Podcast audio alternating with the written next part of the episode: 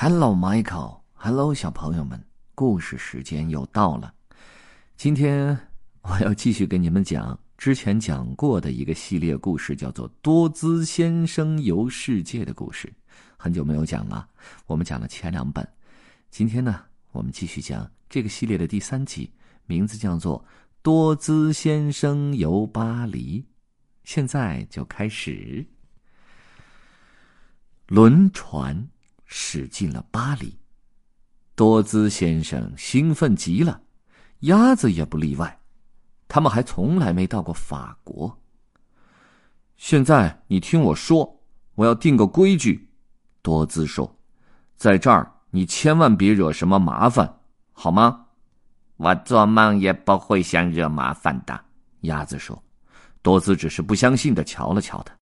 街道上人来人往，热闹非凡。杂耍艺人、舞蹈演员，还有画家，随处可见。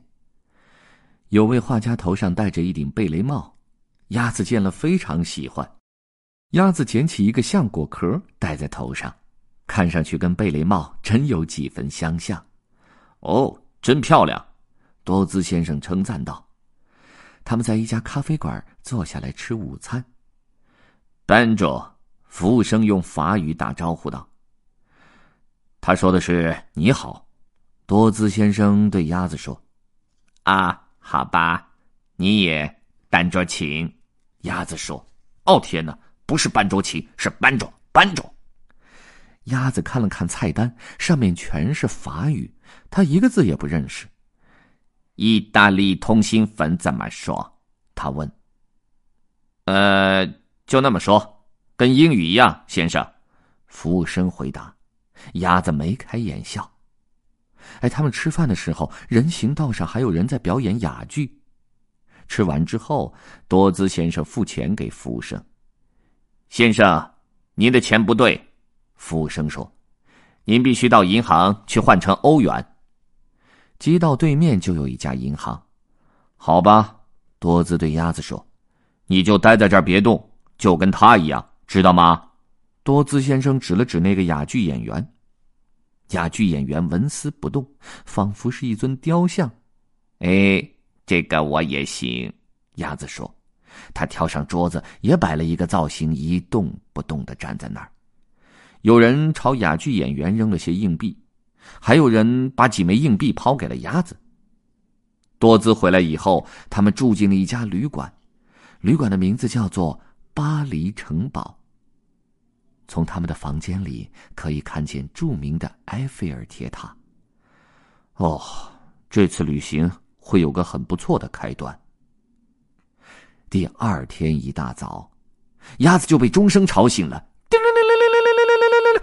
钟声响彻了巴黎上空。哦，不是这种钟声，就是那种咚咚咚当。刚才那个叮铃铃铃铃铃铃铃的声音是他们屋子里的闹钟，鸭子听得很开心。这钟声是从巴黎圣母院传来的。鸭子瞧了瞧多姿，多姿正打着呼噜呢。鸭子不想叫醒他，就轻手轻脚的从窗户爬了出去。鸭子步行来到圣母院，一直爬到了钟楼上。有个驼背的人正在敲钟，能让我试试吗？鸭子问：“当然可以。”那人说：“我正好可以歇歇。”他把一根绳子递给鸭子，鸭子使出全身的力气拽呀拽呀，只听咚咚咚，钟声传遍了整座城市。多姿醒来了，他发现鸭子不见了。哦，不会吧！我的天哪！他自言自语道。他从窗口探出头去，大声的呼喊：“鸭子，鸭子，鸭子，鸭子！”早上好！鸭子从圣母院朝他大声喊：“我都赶上敲钟啦！”多兹咧嘴一笑，但还是冲他嚷道：“ 你不能一声不吭就这么走了，明白吗？”鸭子点点头，朝他招招手。多兹先生租了辆自行车，让鸭子坐在车前的篮筐里。他们骑车前往埃菲尔铁塔。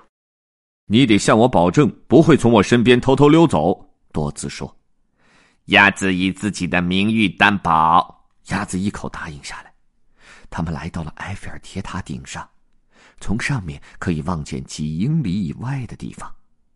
哇哦！旁边的一位女士惊呼道：“想想看，一架纸飞机从这儿能飞多远啊！”鸭子听了，他觉得这个想法很有意思。他打开了多姿的背包，从里面拿出了几张纸。他折了一架又一架纸飞机，有的飞得近，有的飞得远。多姿先生呢，一直在欣赏风景。他突然听到下面的人群传来了一阵喧闹，呃，下下面发生了什么事儿吧？他嘴里说着，转眼一看鸭子，他不由得大叫了起来：“啊！喂，你你你在干什么？”多兹叫嚷道：“那那那是我们的钱！”鸭子正在用欧元折飞机呢，他完全没有意识到那是钱。啊，钱！I O A，完蛋啦！哦，这下可好了，多兹说道。我们在这儿已经待了两天，现在几乎是身无分文了。鸭子，都是你干的好事儿。多兹先生带着鸭子骑车穿过街道，他怒气冲冲，对着鸭子大喊大叫，一滴眼泪吧嗒滴落在了鸭子的嘴上。多兹先生为自己冲鸭子大喊大叫感到有点内疚。哦，好了，好了，好了，嗯，每个人都会犯错误。我说，鸭子，你别哭了。鸭子灿然一笑，他其实并没有哭，刚才那会儿只是有什么东西落到了他的眼睛里了。唉，不过咱们还是得挣点钱才好。多姿说。正在这时候，他们看见一家面包店的橱窗里有个告示，上面写着“招聘面包速递员”。啊，好了，咱们有办法了。多姿说。他们走进了店里，得到了那份面包速递员的工作。没一会儿功夫，他们就骑上自行车，满巴黎到处转悠，送起面包来了。在这座美妙的城市里，他们骑车经过塞纳河，沿着美丽的鹅卵石街道四处游荡。多兹和鸭子从来没有这么开心过。他们俩拐了个弯，越过一座小山丘，两旁的人行道上，人们一片欢腾。多兹和鸭子骑车经过的时候，他们发出了一阵阵欢呼：“哦哦哦！哦，天哪，这儿的人可真热情啊！”多兹说。突然，另一辆自行车从他们的身边飞快的掠过，咻！哇哦！鸭子惊叫起来：“这是怎么回事啊？”接着又一辆自行车飞驰而过，咻咻咻！你随后又是一辆。一转眼，他们前后左右出现了成百上千辆自行车。哦，他俩骑到了环法自行车赛的赛道上，多兹先生拼命的蹬车，鸭子紧紧护住自己的橡果壳贝雷帽。哎哎哎哎哎哎！他们来到了一个拐角，多兹尽自己最大的努力想拐好这个弯，但他还是做的不够好。自行车砰的一声，噗啊，撞上了一片灌木丛。哦啊，哎，面包飞的到处都是。多兹自己倒不要紧，可鸭子倒在地上一动不动了。哎。哎，鸭子，鸭子，你怎么样了？多兹问。鸭子只是躺在地上。哦，不，多兹说道：“求求你，鸭子，跟我说句话。”鸭子睁开一只眼睛，说了声：“班卓。”多兹一把抱住了鸭子。鸭子其实并不那么喜欢让人拥抱，对吗？因为这次的事故，多兹先生和鸭子丢了送面包的差事，不得不把自行车还给了人家。他们兜里剩下的钱不多了，只好坐在公园里，想点法子多挣点钱。这时候，一群人从他们的身边走过，打扰一下，多兹问一位女士：“大家这是要到哪儿去啊？”“啊，当然是去卢浮宫。”那位女士说：“今天免费开放。不管是什么免费，听起来都不错。”于是他们尾随人群来到了富丽堂皇的卢浮宫博物馆。多兹先生注视着蒙娜丽莎，蒙娜丽莎也回望着他。啊，有办法了！多兹突然大叫一声，拉起鸭子就跑出了博物馆。我特别喜欢画画，多兹说：“我来画一幅画，咱们拿去卖钱，这有什么难的？可能会非常非常难。”鸭子说。多兹才不这么想呢。他拿出几支画刷子，还有颜料。他花了一天的时间描绘巴黎的景色。多兹先生画出的画美极了，鸭子大为惊叹。他们带着那幅画走访了一家又一家画廊，每个人的回答都是：不要，不要，不要，不要，不要，不要，不要，不要，不要，不要，不要，不要，不要，不要，不要，不要！哦，他们根本不懂什么是好画。鸭子说。多姿的心里很难过。当公园的灯光开始在暮色中闪烁，他在一张长椅上睡着了。鸭子不想看着自己的朋友这么伤心，他想出一个主意。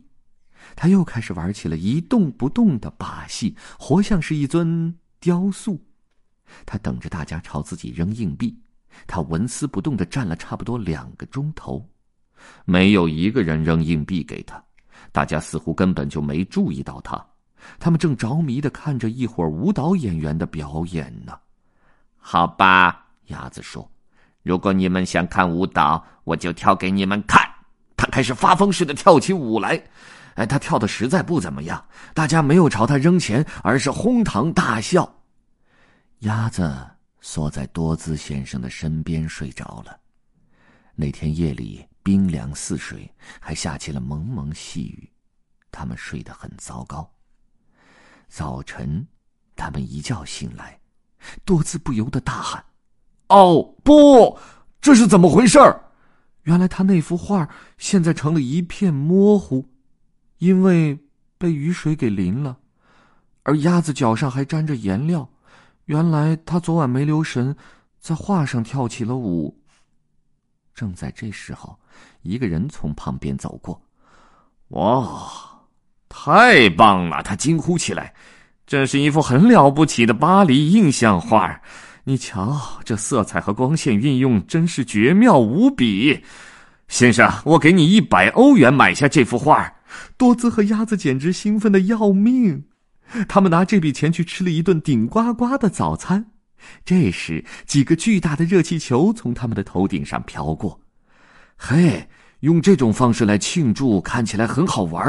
多兹说，鸭子也十分赞同。他们来到热气球场地，乘上其中的一个，很快就在巴黎上空飘荡了起来。风向一转。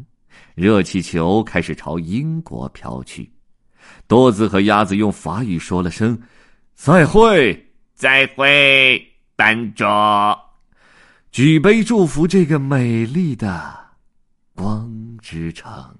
他们继续去旅行了。好了，迈克，小朋友们，这集多姿先生游巴黎就讲到这儿了。如果你还想听到更多的有趣的故事的话，怎么样来着？对了，登录微信。搜索迈克强频道，加入我们就可以听到了，好吗？The end by。